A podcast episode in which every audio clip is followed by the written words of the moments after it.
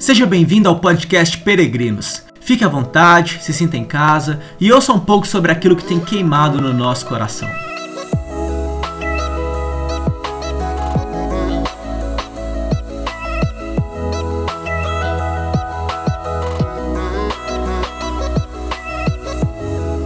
Se você ainda não é um missionário, então você ainda é um campo missionário.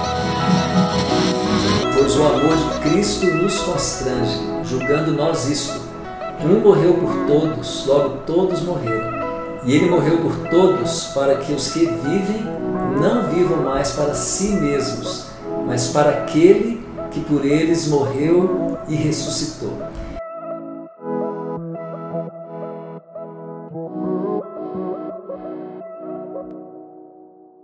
Bem, pessoal, estamos iniciando aqui o nosso terceiro episódio do, do podcast Peregrinos. Que alegria, que alegria. É, e hoje nós temos um convidado especial aqui, né, um homem de Deus, um homem que é uma grande referência para mim. É, já me ajudou tantas vezes né, nas minhas decisões ministeriais, na, aconselhamentos a respeito da vida, né? É uma pessoa que eu tenho prazer assim, e eu acho que o privilégio e a graça de ter tão perto, né? Um pastor da nossa igreja, da Igreja Batista Central de Belo Horizonte, pastor responsável por missões, pastor Paulo Botrel. Prazer, viu, que estar aqui com você. Te admiro muito, também Ô, te pastor. acompanho esses anos. Que Tão bonito ver seu crescimento, viu? Amém, muito obrigado. É, para nós é um prazer imenso ter o senhor aqui. Estou muito animado porque a gente vai falar, estou muito animado porque né, o senhor já me abençoou tantas vezes. Eu tenho certeza que todas as pessoas que ouvirem esse podcast vão ter né, esse privilégio de ser abençoados pela sua vida. Então vai ser um bate-papo descontraído. O pessoal acompanha, fica com a gente aí que vai ser muito legal.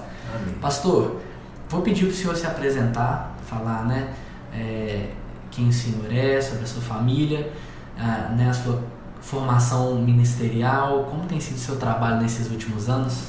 Ok, É, meu nome é Paulo Botrel, sou casado com a Flávia, né, vai fazer agora 33 anos. Meu Deus, Em novembro, alegria, dia 28 de novembro. Benção. E temos uma filha chamada Melissa. Hoje a Melissa está com 26 anos e atualmente está morando no Rio de Janeiro. Ela é psicóloga e já faz mais de dois anos que ela mudou para lá. Era um sonho dela, desde 9 anos de idade, morar no Rio. É mesmo? Ela nasceu em Brasília, a gente morou 12 anos lá, Aham. como missionários da Central, e a gente levou a Melissa ao Rio para ela conhecer a beleza daquela cidade. Aí eu falo assim, onde a gente estava com a cabeça, né? Ela apaixonou. Porque aí ela apaixonou e com nove anos ela pensou, é aqui que eu quero morar. E ela acabou se formando aqui em BH, em psicologia, na Federal, e já estava empregada. E aí falou, não, eu quero morar no Rio. Aí ela pediu demissão dos trabalhos dela aqui E foi. para o Rio sem ter nada. É mesmo? Ficou morando um mês na casa de uma amiga que tinha sido colega do, no Colégio São Tomás de Aquino, Aham. que estava morando lá, e logo conseguiu um trabalho né, com, com crianças numa escolinha, como educadora, Que e depois legal, mudou para uma outra escola que ela gostou mais, e depois começou uma clínica né, de atendimento e hoje está com muitos. Não, não, ela atende Ah. crianças, jovens, Ah, adultos, muitos pacientes, né, tá totalmente independente Glória e muito, muito feliz. A gente é que sente muita Imagino. saudade, então a gente tem tentado se ver cada dois meses. Uma hora a gente vai no Rio, outra hora ela vem aqui Sim. para amenizar um pouquinho a saudade, né? Deve fazer muita falta, né? Muita falta, né? A gente olha pro cantinho dela, né? O ninho vazio, né? Imagino. E no nosso caso, a gente só teve ela Uhum. e a gente é muito ligado, né? Muito carinho um pelo outro, né? Uns pelos outros, né? A Flávia trabalha com cuidado integral do missionário. Ela montou o Sim Minas Sim Minas. há vários anos e tem uma rede então de pessoas voluntárias né, em várias áreas que prestam essa ajuda aos missionários. Então tem psiquiatra, tem psicólogo, nutricionista, né, várias modalidades e pessoas têm sido muito abençoadas por esse ministério. Incrível. E tem algumas pessoas da própria central que compõem essa equipe hoje, com a Flávia, tem gente da comunidade cristã da Zona É Sul. mesmo? É um trabalho muito especial. E o meu trabalho atualmente tem sido mais na área de ensino de missões. Sim. né? Eu trabalhei muitos anos com o ensino em Brasília, uhum. na missão Além, né, formando muitos missionários que trabalham em povos indígenas brasileiros e povos não alcançados no mundo inteiro, principalmente nessa área de tradução da Bíblia. E depois de 12 anos lá, a gente sentiu que era hora de voltar para a Central, porque a gente tinha ficado sabendo que a igreja tinha passado de 400 membros para 2.800 em quatro anos, né, de 2001 a 2005. E o número de missionários da igreja, que na época dos 400 membros era 12, continuava sendo 12, com 2.800 membros. Como isso assim, né? nos tocou demais. Falei, não, não está certo isso. E aí nós sentimos que era hora de voltar para a central, para a gente ajudar a igreja a ampliar a visão missionária. Então nós viemos, né, é, que revitalizamos, pastor, porque hoje ela tem se tornado maravilhoso, né? É um Glória sonho realizado, né? Mas logo que nós chegamos, nós montamos, revitalizamos o conselho missionário Sim. e começamos a promover viagens missionárias com membros da igreja, é, conferências missionárias, começamos a apresentar novos missionários para apoiá-los e o movimento foi crescendo, crescendo e acabou que os pastores da central começaram a se apaixonar por missões, se envolver de uma forma muito especial. E foi tão forte o envolvimento que depois de alguns anos nós dissolvemos o conselho missionário, porque agora o conselho missionário era o próprio conselho pastoral. Então foi lindo demais. E eu que era o pastor de missões, já não sou mais. Sim. Porque agora são vários Sim. pastores de missões e o meu trabalho então passou a ser mais de ensino. ensino. Então eu continuo ensinando né, o curso de missões no CCM. Formação dos missionários da é, Central hoje. Formação e despertamento, né, Sim. né?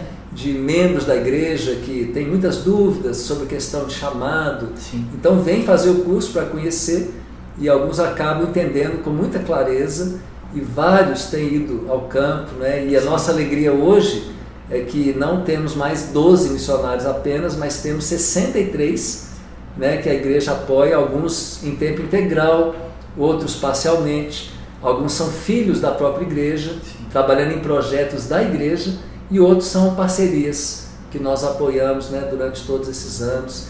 E a gente crê que ainda é muito pequeno, porque Sim. hoje a igreja não tem mais 2.800 membros, tem mais de 10 mil, 14 Sim. mil agora, né? Sim. Que estão frequentando as células. Então a gente crê que, que tem algo muito maior para acontecer Amém. em termos de envio de membros da igreja para o campo missionário, os mais diversos campos missionários. Amém. Né?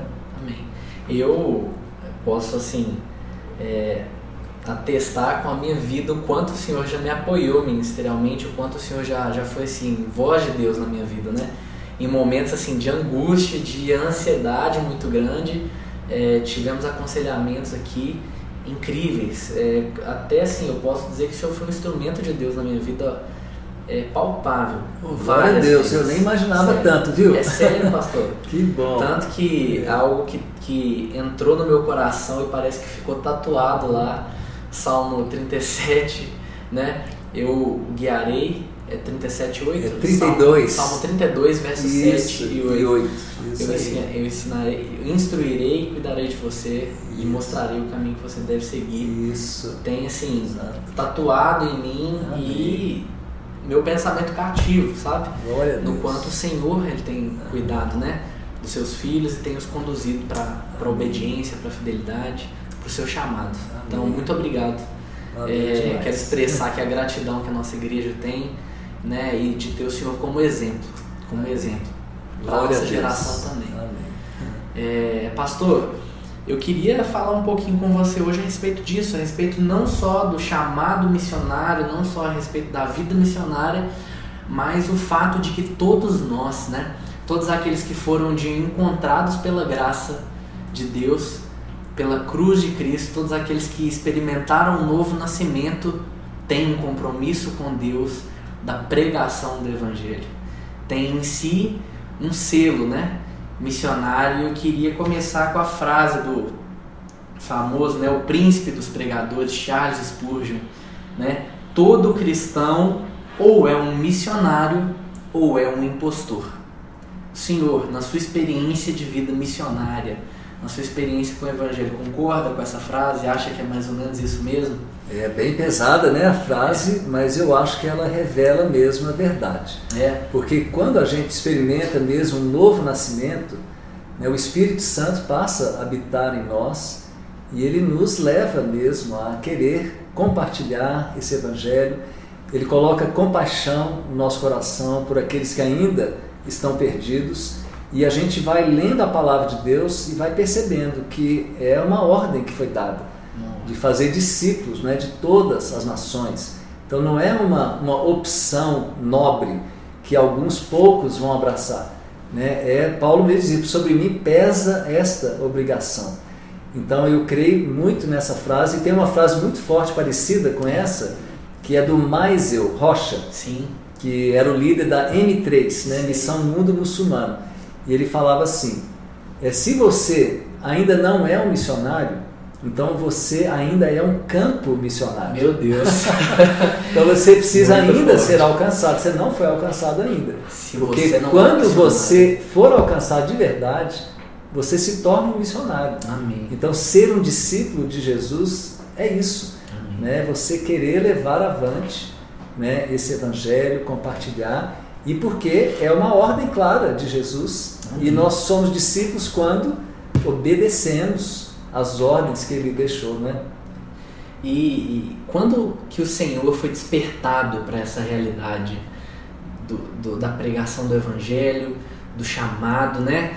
É, não somente o chamado específico missionário, mas que o Senhor compreendeu que a sua vida estava entregue nas mãos de Deus e que Ele tinha um propósito de fazer do Senhor um missionário, né?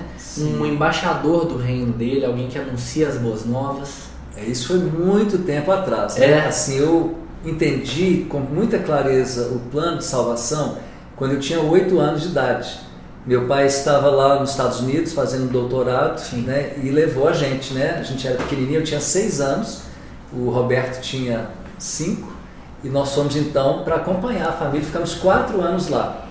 E foi lá numa igreja batista que eu entendi com muita clareza o plano de salvação. E eu entreguei minha vida a Jesus. E eu lembro que desde lá eu comecei a querer compartilhar o evangelho com meus colegas. E eu tinha um amigo japonês chamado Drew, Ruitaro Kojima, Olha era o nome dele. E eu lembro que eu tinha assim muita compaixão dele, era muito amigo.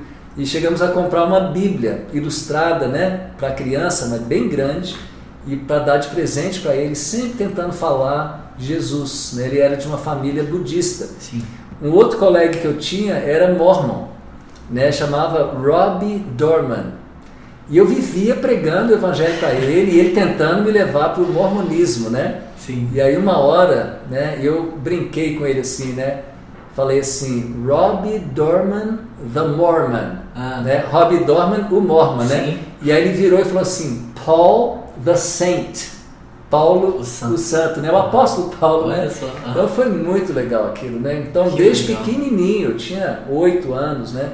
Eu queria compartilhar desse evangelho, porque esse evangelho atingiu a minha vida. Pastor. E eu lembro que antes de conhecer Jesus pessoalmente, eu tinha pavor da morte. Pavor. Eu vivia com medo né, de, de monstros, né, aquela coisa de criança, né, e muito medo de morrer. Mas quando eu entreguei minha vida a Jesus, convidei Ele para ser o meu Salvador, nunca mais eu tive medo da morte. Nunca mais. Mas o tempo foi passando, né, e foi com 17 anos que eu acabei tendo um encontro ainda mais profundo aqui já em Belo Horizonte, no acampamento da Mocidade para Cristo, MPC, lá na Lagoa dos Ingleses. Antigamente era lá. Hoje é em Macacos, mas antigamente era lá. Eles tinham uma sede?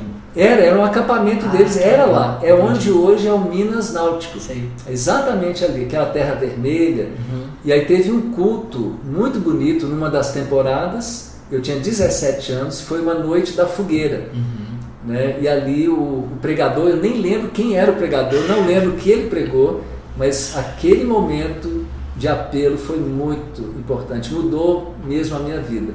Ele falou assim: Olha, se alguém nessa noite quer fazer uma entrega total a Jesus, né? colocar sua vida à disposição dele para ele fazer o que ele quiser, então eu quero desafiar você a ir no mato agora, pegar um gravetinho aí e trazer e jogar na fogueira como se fosse a sua vida. E eu lembro que eu relutei muito, porque eu tinha, assim, sempre que eu voltava do acampamento, eu voltava muito santo, né? Sim. Mas aquilo não Aquela durava. Mas não durava duas semanas. Sim, aquele fogo. né? Duas semanas depois, lá estava eu brigando com o Roberto, Sim. respondendo a minha mãe, né? E aí eu falei, não vai adiantar nada esse negócio. O, ó. o Lucinho Barreto fala dos 15 dias de É, amor pós-retiro. É, prazo de validade, né? É. Exatamente. E aí eu fiquei muito descrente daquele momento, eu relutei, eu falei, não vai adiantar nada, eu estou aqui emocionado, vou jogar o gravetinho, mas daqui a duas semanas tá tudo igual. Mas eu senti o Espírito Santo, sabe, me, me falando, Paulo, isso é sério, é para valer. E aí eu me rendi. Eu fui lá no matinho, peguei aquele gravetinho e joguei naquela fogueira, simbolizando a minha vida, me ajoelhei ali e falei, Senhor, eu te peço que esse seja o momento real e eu estou a partir de hoje entregando a minha vida totalmente, me consagrando a Ti para o Senhor fazer da minha vida o que o Senhor quiser. Amém. E foi bacana que porque a partir daquele momento Deus começou a colocar pequenos desafios, sempre na área de evangelismo, É mesmo. né? E me dando assim a coragem, né, para poder obedecer. Ah, eu lem- lembrei É. que agora a história, a história dos folhetins. Isso, essa, essa, essa foi uma que no fundo eu acabei não tendo coragem, né? Mas Deus usou aquilo para me direcionar para outros estilos de evangelismo. Esse foi muito interessante, né? Era o JR, né? Que até hoje é da Central. Sim. Ele me encontrou na igreja da Floresta, a gente tinha ido lá para um culto, Uhum. e aí ele estava com um bolo de folheto na mão, e na saída do culto ele entregou aquele bolo de folheto e falou assim: Paulo, prega nos ônibus, é uma bênção. e eu fiquei assustado com aquele monte de folheto na mão e fui pegar meu ônibus para voltar para casa. E ali eu fiquei com aquela, né, eu preciso ir lá na frente e pregar para todo mundo. Uhum. E o máximo que eu consegui foi dar um folhetinho para a pessoa do lado. E aí cada ônibus que eu pegava era aquele peso, né? E eu cheguei aí lá na frente, naquela barra que tem na frente, Sim. fiquei de costas pro povo, falei, agora eu vou virar e vou pregar. Ah. E aí chegava o meu ponto, eu descia derrotado. Aí uma vez, não, eu vou virar, e aí eu virei pro povo, olhei para aquele povo, naquele ônibus, e as minhas pernas tremeram, e chegou o meu ponto, eu desci e não consegui. E aí aqui na central sede, né, que era a única que tinha, né, era a reunião dos jovens. E um dia eu abri meu coração. Falei, gente, eu estou muito triste, eu não estou conseguindo pregar no ônibus e tal, eu sinto esse desafio, né? E aí pedi para o pessoal orar por mim. Uhum. E aí no final daquela reunião, um jovem que tinha sido batizado junto comigo, o Luiz Aguirre, que hoje é até professor de engenharia lá na Federal, né? Altíssimo nível, mas ele virou para mim no final da reunião e falou: Paulo, esquece esse negócio de ônibus. Se isso está sendo um peso para você, não, não tem importância. Uhum. Tem muitas outras maneiras de evangelizar. Aí eu falei, mas Luiz, eu não sei evangelizar. Ele falou, então, Paulo, eu vou te ensinar. E aí nós marcamos no- no- naquela pracinha ali perto do Loyola, Sim. e aí fomos para lá, e aí ele abriu a Bíblia, começou a pregar para uma pessoa, e aí eu achei aquilo tão bonito, né, tão simples. E aí fomos pa- partir para a próxima vítima, né? Aham. E aí ele me cutucou e falou, agora é você. Aí me deu aquela tremedeira, mas eu abri a Bíblia e comecei a expor uma passagem simples. E eu percebi que não tinha mistério nenhum da gente compartilhar né, da palavra de Deus. Verdade. E a partir daquele sábado, era eu que procurava o Luiz. Falei, Luiz, vamos evangelizar, vamos lá. E voltamos várias vezes naquela pracinha. Depois começamos a ir na Praça da Liberdade, começamos a levar outros jovens da igreja. Depois veio outro desafio, que era evangelizar no bairro Santo Antônio.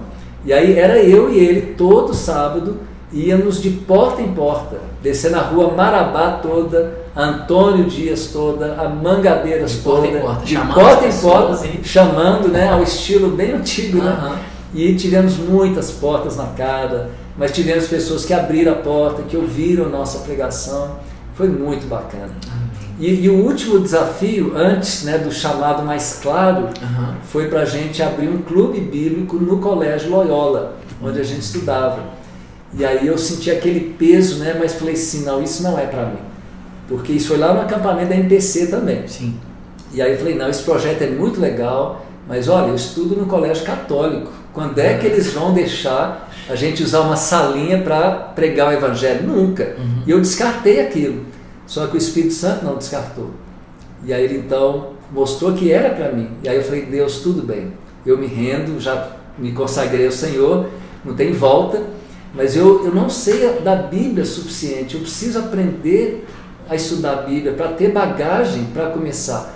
E aí eu fiquei procurando um livro que me ajudasse a, estudar a Bíblia sozinho. E ninguém me indicava nada. E finalmente alguém falou, Paulo, tem um livro que chama Como Estudar a Bíblia Sozinho, uhum.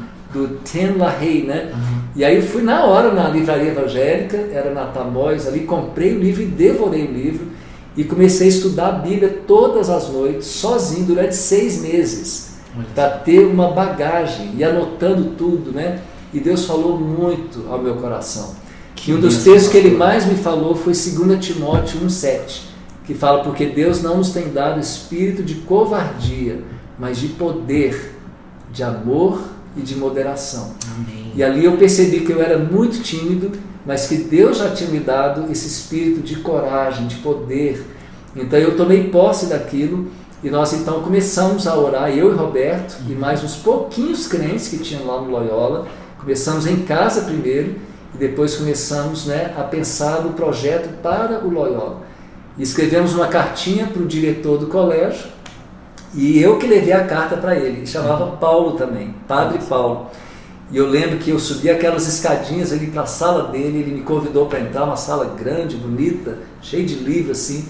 E aí passei a cartinha para ele, ele leu a carta, olhou para mim e falou: Puxa, quem dera todos os jovens fossem como vocês. Olha só. Claro que, que eu vou liberar a sala para vocês. E liberou uma salinha e ali a gente pôde ter encontros maravilhosos, convidar os nossos colegas. Fomos de sala em sala convidando os colegas de todos os anos para participar do clubinho. Né? Fizemos cartazes com versículos evangelistas da Bíblia espalhando pelo colégio todo.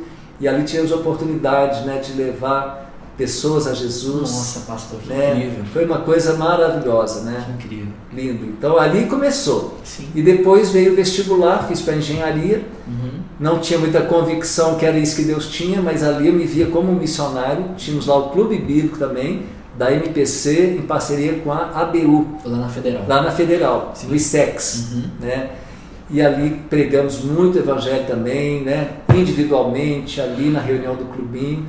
E depois começou a vir um conflito no meu coração. Né? Eu falei, Deus, não, não, me vejo como engenheiro civil. Uhum. E falei, Deus, se for para eu ser um engenheiro, então por favor, coloca gosto no meu coração pela engenharia.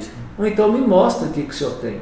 E foi quando então fiquei sabendo de uma viagem que os jovens da Central iriam fazer para o Seminário Bíblico Palavra da Vida, em Atibaia. Porque eles tinham acabado de estar em BH como coral e agora nós íamos retribuir o intercâmbio. E aí eu fui numa expectativa muito grande, fui pedindo, Deus, fala o meu coração, se você tem algo diferente para mim. E chegando lá, nós tivemos algumas aulas. E a primeira aula que eu tive lá naqueles dias de intercâmbio foi de missões. E ali o missionário Paulo Silas, que trabalha na Meva, em Roraima, até hoje, com o povo Yanomami, ele começou a falar das necessidades dos povos indígenas, de que havia mais de 150 tribos sem nenhum missionário, uhum. sem nenhuma notícia do Evangelho. E aquilo mexeu muito comigo. E durante a aula eu fui orando a Deus, falei, Deus, se tem tão pouca gente disposta aí, e a necessidade é tão grande, e eu já me consagrei ao Senhor para fazer o que o Senhor quiser, por que não eu? E no final daquela aula eu estava assim com uma convicção muito grande de que Deus me queria como missionário entre os índios. Meu Deus. E ali eu orei com, com alguns irmãos da Central, com alguns seminaristas do Palavra da Vida. E no ano seguinte, lá estava eu, né, abandonei a engenharia e me preparei durante aqueles cinco anos de bacharel em teologia. Fiz grego, fiz hebraico, né, que você está fazendo agora o grego, né? Sim. E aí conheci a minha esposa lá, a Flávia, foi minha né? colega de turma, né? Falam que lá é uma fábrica de sapatos, sai aos pares, né? E depois então voltamos para a Central, já casados, para passar a visão missionária para a igreja, criar um vínculo. E depois fomos enviados para Brasília, fazer o curso de Linguística e Missiologia da LEM e o curso de Sobrevivência na Selva, lá em Tocantins, com a tribo Craô. E depois desses oito anos de preparo, finalmente fomos enviados aqui na Central né, para Rondônia, para trabalhar com uma pequena tribo chamada Caritiana. E aí a história você conhece, né? A Flávia não se adaptou, acabou quase morrendo lá. A gente acabou voltando, ficamos um ano com meninos de rua aqui na Central, Sim. que deu início ao Criança Feliz. Sim, e depois está tá lá em Angola, inclusive, que né? Benção. E depois fomos convidados para Brasília para dar aula, para preparar pessoas para fazer o que nós tínhamos sonhado em fazer. E durante os 12 anos de Brasília, nós preparamos mais de 400 missionários, que hoje estão em várias tribos do Brasil e vários povos não alcançados no mundo inteiro, fazendo o que a gente queria ter feito. Né? E estamos agora em BH já há quase 15 anos. Né? Pastor, a sua é. história, da sua família, sua, esposa, sua história da Flávia, ela é assim incrível porque é uma bagagem missionária antes mesmo da própria formação ministerial, né? É, a sua história é comovente porque ela fala a respeito de alguém que compreendeu o chamado de Deus para sua vida. E desde então, né, colocou a mão no arado e não olhou para trás, igual a palavra fala. Então, assim, é, é uma história que inspira, eu tô aqui agora, que meu coração queimando, eu já ouvi essa história algumas vezes Sim. e eu não me canso de ouvir, meu coração queima ainda. Glória e me move a, a, a, assim, a conhecer plenamente a vontade de Deus para minha vida e vivê-la, sabe? Pastor, o senhor está falando, eu só consigo me lembrar aqui do apóstolo Paulo, é, no primeiro capítulo né, da carta dele aos Coríntios, na primeira carta, e ele fala que né, não é como a sabedoria desse mundo, mas a loucura, né? E, e, foi do agrado de Deus que a sua mensagem fosse levada através da loucura da pregação. Olha que coisa incrível. De todas as formas que existem de comunicar qualquer coisa, Deus escolheu que a sua mensagem fosse levada através da pregação, da fala do anúncio, das boas novas do reino. Amém. Né? Da, da, da salvação existe vida em abundância para as pessoas. Amém. Né? Igual o Senhor falou que o apóstolo Paulo se sentia devedor. Exatamente. Bem assim o Senhor se sentiu também e foi Isso. anunciar. Pregou no colégio, pregou na escola, isso. Né? abraçou a vontade de Deus para a sua vida e isso, isso é, é assim inspirador. É, e até hoje, né, Kish? Eu estou aqui, meu ministério principal é ensinar missões. Sim. Então eu tenho ensinado na Central, no CCM Missões, há 15 anos já. Sim. São 15 turmas, né? Muitos anos. Vários que estão no campo, né? E tenho ensinado também várias agências missionárias, tenho ensinado perspectivas, então tenho viajado muito pelo Brasil, né? Sempre despertando para missões e também capacitando na área de antropologia e de linguística. Mas apesar de toda essa ênfase né, no ensino de missões, eu ainda me sinto muito devedor com aqueles que estão próximos de mim. Então Sim. eu sou líder de célula também. Sim. Tem uma célula no Buritis, né? tem uma célula na Vila São José, que era conhecido como Morro do Querosene. Sou supervisor né, hoje de 13 células, chegou a ter 26, é mas fizemos uma multiplicação já né, agora.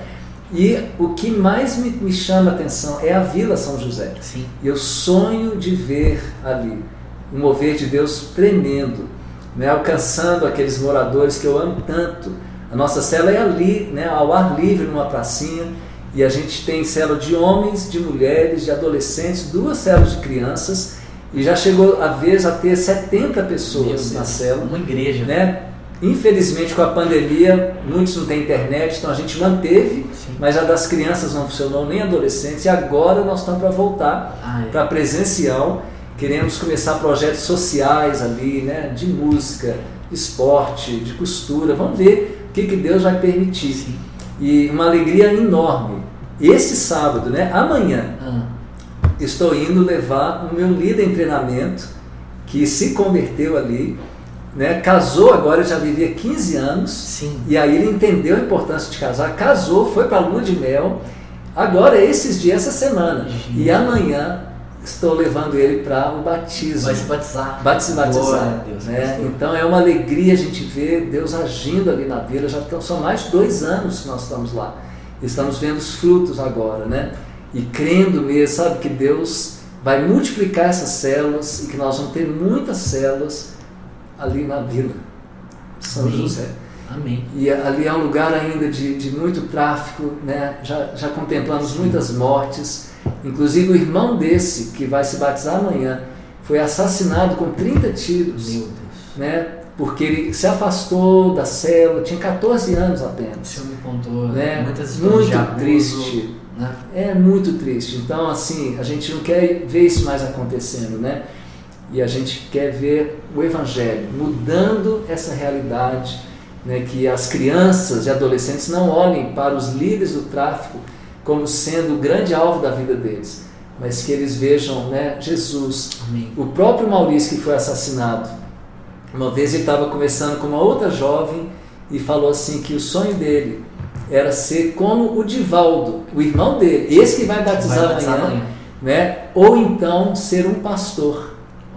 E no fundo eu estou achando que o Divaldo tem um coração de pastor, sabe? É mesmo. Então veja bem, o irmão caçulinha dele, né? Assassinado com 30 tiros por causa de envolvimento, né? E a gente não quer ver mais isso. Então essa compaixão, né, pelas pessoas que estão se perdendo, sabendo que tem uma mensagem que pode transformar radicalmente a vida das pessoas e encher de, de alegria, encher de esperança, de paz e de torná-los instrumentos né, de justiça né, para levar esse evangelho a outros. Então, esse é o meu sonho para a Vila São José. E eu vejo a Vila São José como se fosse o meu campo principal missionário hoje. A Vila São José. Então, é, esse ardor, ele continua, essa Incrível, compaixão, É, né, é algo de Deus. O Evangelho né? ele abrisse o nosso entendimento e nos mostrasse né, que o que aquelas pessoas precisam é o Evangelho. É a esperança eterna. Que Exatamente. Jesus pode dar para elas, Amém. pode transformá-las, né? Amém. Amém, pastor. Eu fico extremamente inspirado pelas suas histórias, pela sua vida, né? pelo quanto o Senhor tem te usado. Eu conheci eh, certa vez o Pablo no curso Missões, Sim, né? isso. Um pastor que né, Deus usou a vida do Senhor para restaurar, né? Amém. Um grande homem, um- homem de muito ensino, né? Capaz, aprovado, Capaz. uma bênção. É Foi também restaurado, tem também ensinado no Missões, né? Ele ainda é professor? Não, agora atualmente não é não. É? Ele até acabou de mudar para Lagoa Santa. Ah, é? Era um sonho deles ter uma casinha lá, né? Ah, sim. E vamos ver que rumo a vida deles vai Ah, tomar agora, incrível. né?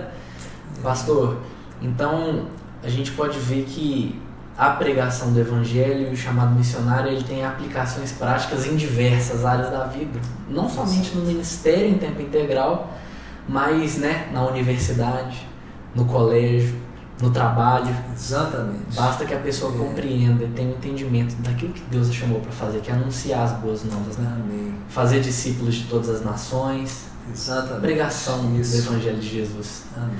Pastor, é, eu gostaria muito de, de uma palavra pastoral, sabe? Eu, eu sempre tenho concluído os podcasts pedindo né, para o nosso convidado dar uma palavra pastoral para as pessoas que estão nos ouvindo, desafiá-las e dizer para elas a importância, né? Queria que o senhor falasse um pouquinho sobre é, a importância da compreensão da pregação do evangelho na vida daquele que foi encontrado, daquele que foi salvo né, o compromisso que agora nós temos com Deus de mostrar às pessoas que existe esperança.